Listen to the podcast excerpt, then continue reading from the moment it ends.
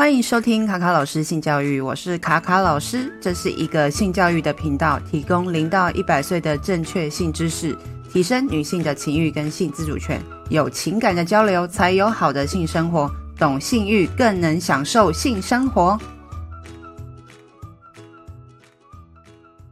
Hello，大家好，这几天疫情的状况感觉又到了前一年一样的状态。当看到个案数每天都在增加的时候，你的心情是不是也变得越来越紧张呢？也觉得很焦虑。自从 COVID-19 从二零一九年的年底开始，到了现在也经过了两年多了吧。其实老实讲，我觉得在台湾的人还是比较幸运的。即使去年五月下旬开始爆发了比较大规模的传播。然后再加上今年感觉起来，过了一年之后，又开始看到确诊人数也是增加的很快。那虽然说今年的流行的是 Omicron 比较轻症的为主，但是也有一些嗯重症死亡的病例，大家也是会很担心。那也渐渐听到蛮多人的就是工作或者是学校也要开始面临到远端。上课跟上班的状态，所以可能生活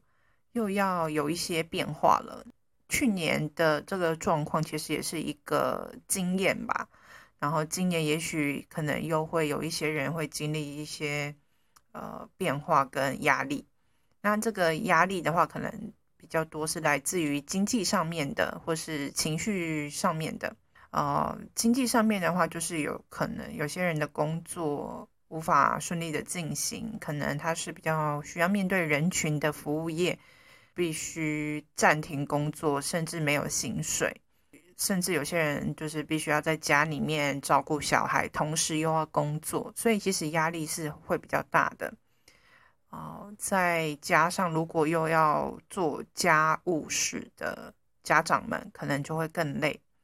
一边担心案例的增加，到底什么时候才能恢复正常的生活？然后又要跟孩子们做长时间的陪伴啊，然后又要看他的上课的状况，然后又要叮嘱他们吃饭啊、洗澡啊，又要做很多的家事。那可能也要让孩子说学会去安排他们的时间，也需要带领着他们，等于说。家长在家里面如果有孩子的人，一定会非常的辛苦跟忙碌。那特别是在青春期的孩子，可能他有很依赖手机跟网络的时候，你根本就也不太会想要再另外花心思去，哦，就是看他们在干嘛，因为你觉得现在这个时间点自己也很想要有喘息的机会。那在这个过程当中，大家也可以去思考一下，在家庭里面。啊，妈妈是不是主要的家庭的劳动者、照顾者？好，例如说在家事的部分，就是洗衣煮饭啊，都是她。然后，如果妈妈又是一位职业妇女，要工作的话，事情就会变得很多。之前有一个研究显示呢，就是说，虽然现在很多的男性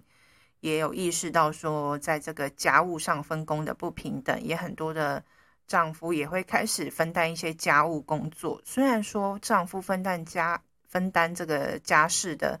呃工作时间哦是有增加很多的，但是女性的时数却也没有降低减少，而且这个时数男生的时数也远远低于就是母亲的或是女性的这个时间。那为什么呢？即使男生已经有。这个家庭分工的意识了，但是没有实质分担到的原因到底是什么？例如说，有些父亲他的负责的事情就是，例如说跟孩子们玩，然后可能就是或者是喂孩子吃东西，然后或是跟他们叫他们去洗澡，啊，比较简单的，不能说是比较简单，就是这些比较好，还是讲简单的工作好了。可是。母亲、妻子的部分，她要做的事情却也是一样，就是要洗衣、打扫、煮饭。然后现在有些人就说：“哦，我们现在已经有吸尘器啦，然后也有洗衣机啊。”可是像是要采买家庭的生活用品，他要上网买，然后又要缴账单，或者是说安排孩子课后的一些学习，啊，或者是说周末的亲子活动等等的这些安排上面，如果还是以妻子或是母亲为主的话，其实在分工上面好像没有比较轻松诶。即使现在的网络很便利，有很多的电器商品来辅助我们的家庭分工，但是你们觉得实际上真的有分担或是降低女性的工作吗？那再来就是这些，为什么这一次要讲到这件事情呢？就是说，其实很多的压力来源或是这些会影响我们，这些压力都其其实都会累积下来，会影响到我们的身体健康，特别是女性的月经周期。那到底为什么压力会影响到女性的月经周期呢？我想大家应该都有这样子的听听过这样子的。呃，就是说法，就是说，哎，女生压力大，就是经期会乱掉。好，对，那到底是为什么呢？因为其实压力，简单来讲，它是每天都跟我们共存在一起的。从我们早上起床，好，可能看到闹钟啊，很在意时间会不会来不及呀，然后就开始觉得很紧张。这些轻微的压力，其实都无时无刻伴随着我们，只是我们在日常生活当中，或是在每天的呃固定的时间点，好像就习以为常了，所以其实没有意识到说，其实有一些比较轻微的压力一直都跟我们啊伴随着我们的左右。当压力越来越大的时候，当我们已经意识到说这个压力正在发生的时候，其实我们的身体已经可能已经出现一些状况了。那所以当我们的身体在压力的情况下会发生什么事呢？那讲到我们的身体的时候，要先讲到我们的大脑。大脑呢，在开始有压力的时候，它会释放一种东西，叫做皮质醇。那这个皮质醇呢，它其实会作用每个身体的很多的部位，好，尤就尤其是我们的内分泌系统啊，然后还有就是呃，对于女性来讲的话，就是像生殖的一些呃激素的状态等等的。那其实压力它是原始于就是我们的大脑，好，这个压力呢会让我们的大脑，啊，就是感受到说我们现在是要战争呢，还是要逃跑的原始模式。那这个是我们大脑原先的设定。当我们感受到这个压力的时候，我们就是可能要战斗或者是逃跑嘛。因为以前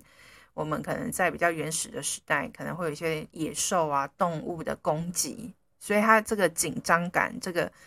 压力的感觉是要让我们赶快迅速的提升我们的跟我们的肾上腺素做结合，然后让我们赶快逃跑。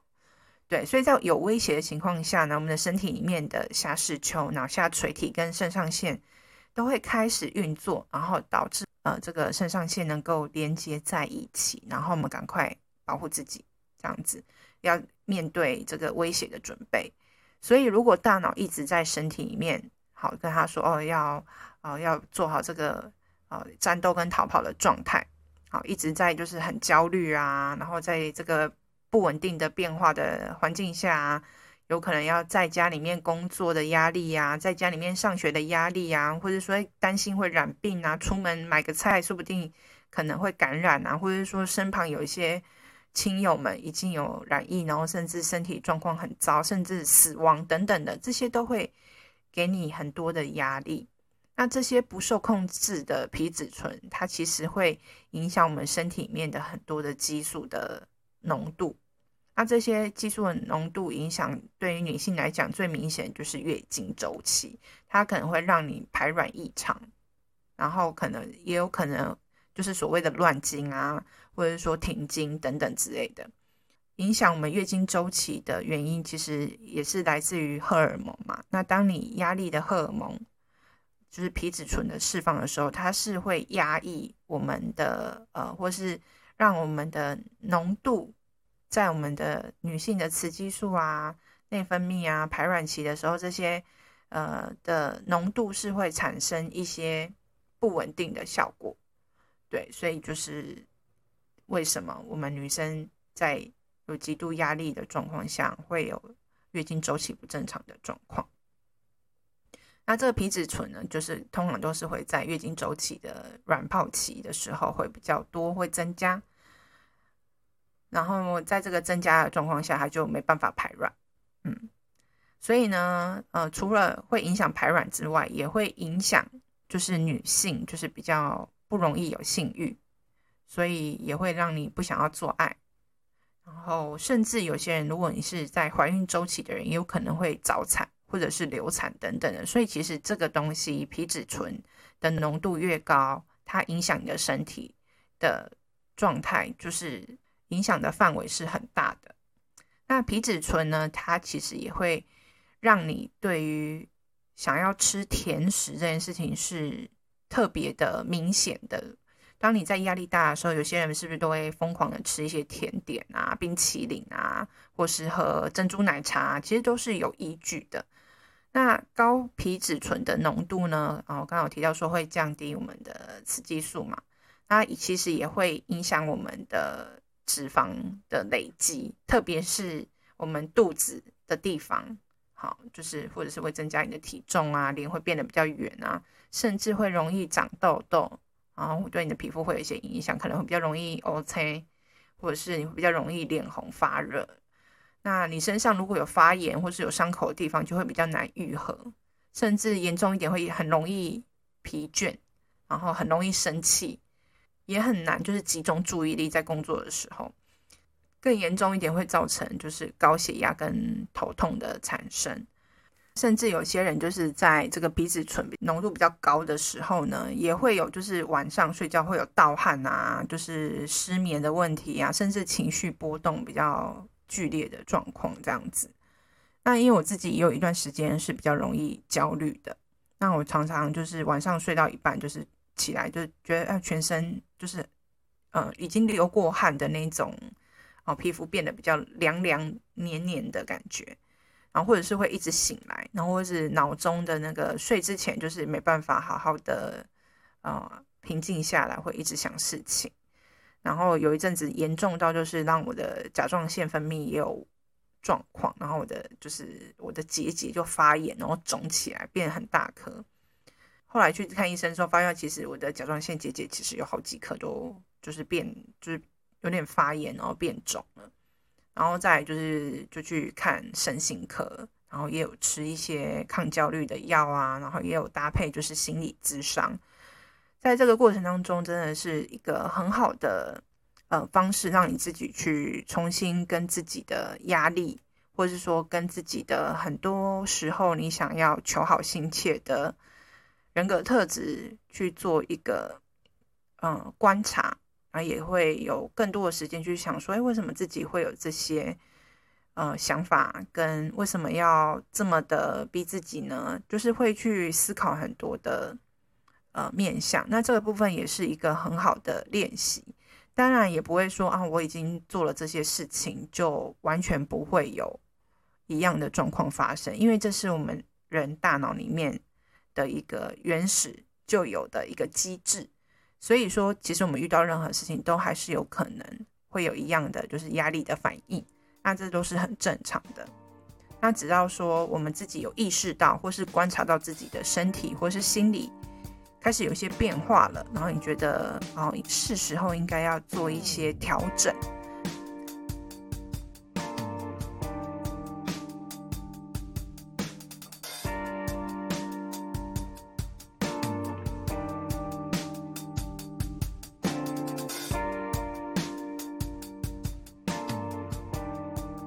根据世界卫生组织的数据，当出现危机或特殊状况的时候，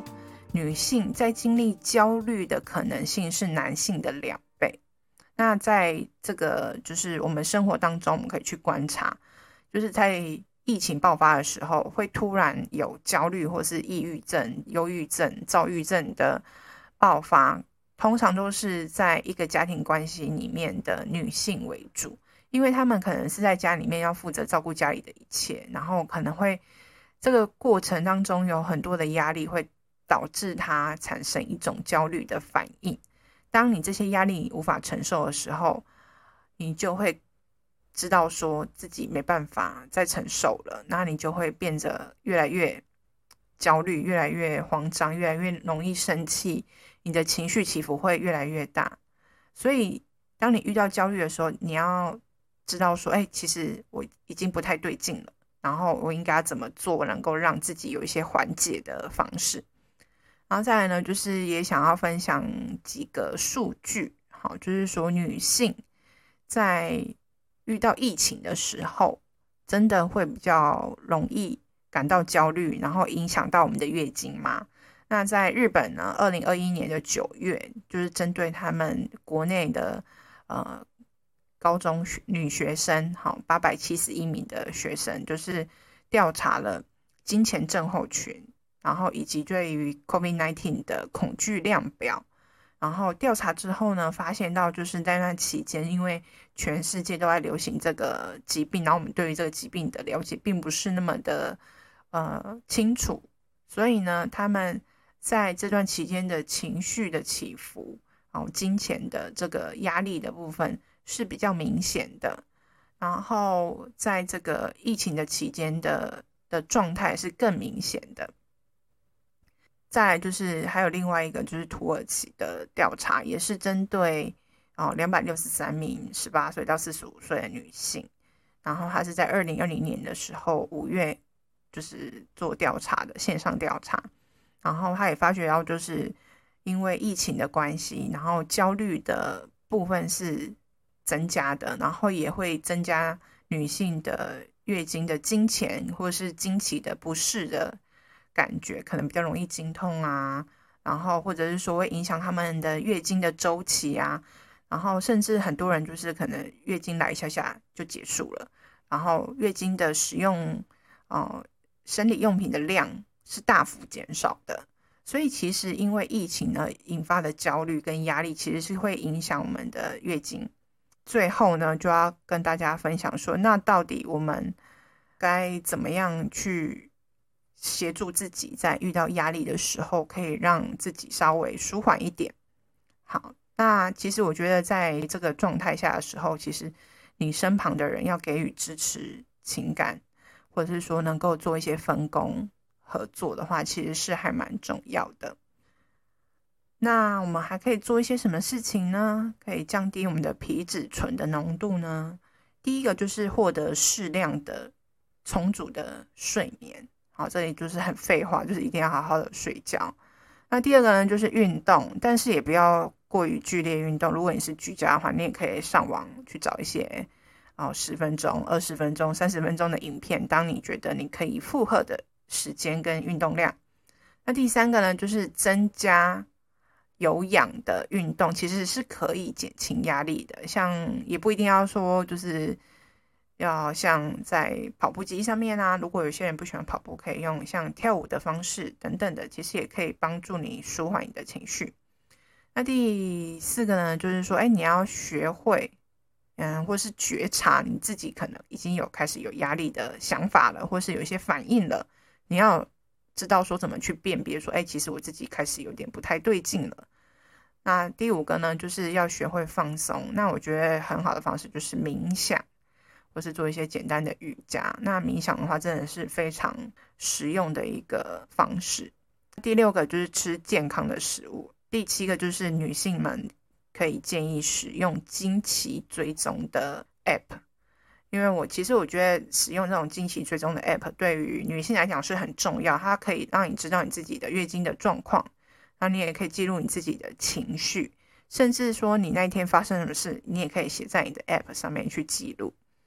好，那其实这个 app 之外呢，呃，我觉得在刚刚我有提到说要吃健康的食物，可是我觉得有时候我们就是需要一些 comfort food，就是一些比较让自己开心的食物，我觉得也没有什么关系，但是就是不要过度暴饮暴食，就是偶尔可以让自己吃一些让自己开心的食物，即使是热量比较高的，像是盐酥鸡啊、麦当劳之类的东西，那也没关系。然后呢，甚至有些人会说：“好，那我就是好好的睡觉，然后好好的吃饭，好好的运动。可是呢，我的月经还是就是周期还是很乱，然后我还是身体很焦虑。那该怎么办呢？其实这是需要一段时间的，并不是说立刻就有效。还有一部分就是有些人是抱持着我要好好加油，好好的努力，能够让我自己恢复到原本之前。”的那种心态就是要完美，然后要达到这个目的，就是要让我自己的生活更正常。这个完美设定任务去解决问题的心态，也是会影响我们的心理。所以呢，其实要去真正的面对压力，对你的感受，然后去接受那个感受，其实是会更有帮助的。所以呢，又要再推荐一次冥想。那除如果有些人说，哎，那冥想还是没办法啊，吃好睡好，冥想也没办法的话呢，那你可能就要做更大幅度的生活上的改变，例如说减少工作，如果可以的话，如果不行的话，就是从啊你的身旁亲友的支持，或是你的关系上面去下手。也许你的嗯、在很焦虑或是很慌张、压力很大的时候，你是需要有人协助你的，去分工或是等等之类，或是有一个人可以倾诉，然后甚至也可以就是，也许你可以把一些家务外包出去给人家做，或是请多一点人来协助你分工，或者是呢，放弃你身为女性在家庭里面的社会角色应该扮演的义务，例如说，我应该要。做家事，我应该要煮饭，或是我应该要照顾小孩，我应该要盯孩子的功课，我要让孩子在几点前去睡觉，我要做负责做什么事情，其实你都可以选择不要做。再来呢，就是你可以，呃，就是不一定要，哦、就是健康的饮食这件事情也是一个迷思，因为有些人说啊，我要减胖、减肥啊，吃那个一六八啦。或者是说，呃，淀粉少吃一点呐。其实有时候饮食控制也是一种压力。那你就哦，就去吃让你觉得快乐的食物，但是就是不要造成你身体上真的一个负担，或是健康的损害。你要如何做一个知道自己就是有记有能力去觉察自己的情绪，然后释放自己的恐惧、不满啊。或是你的无奈、啊，或是你的怨恨啊，或是你的任何的埋怨等等都可以。就是你要找到一个方式去释放自己的一些不舒服的情绪。其实我觉得最重要就是你要重新思考你对于压力这件事情的反应，你要怎么去跟它共存，让你的身体跟心灵能够获得一个平衡。当然，获得平衡也是一个很有压力的讲法啦。就是说，你要怎么去接受这件事情，即使他来的时候，你也不会觉得说好吧。那我现在就是觉得很辛苦、很累、很焦虑，那也没关系，因为这就是一个觉察跟接受。其实做到这件事情就已经很棒了。再就是，我觉得最后呢，想要分享说，我觉得我们都要去了解说，我们的身体。是在为我们工作，所以他才会有这样的反应。他其实不是要欺负我们的身体哦，对我们的身体就是产生一些不好的结果。其实我们渐渐就是要去有一个呃观念，就是说，这就是我的身体啊，我的身体会做这件事情，其实他也是为了我好，要保护我。对，所以我们要跟他和平共存，也不要特别去苛责自己，说我怎么又。开始焦虑了，为什么我有这个情绪？我应该怎么样去放下这个压力跟焦虑？其实都是在给自己设定一个更有压力的目标。所以呢，最后希望大家能够有一个很好的身心健康的状态。那如果你有一些焦虑啊、情绪的的经验啊，或是想要跟大家分享一些不错的方式的话，也欢迎留言分享。你面对压力或是面对焦虑时的一些好方法。那今天就到这里喽，拜拜。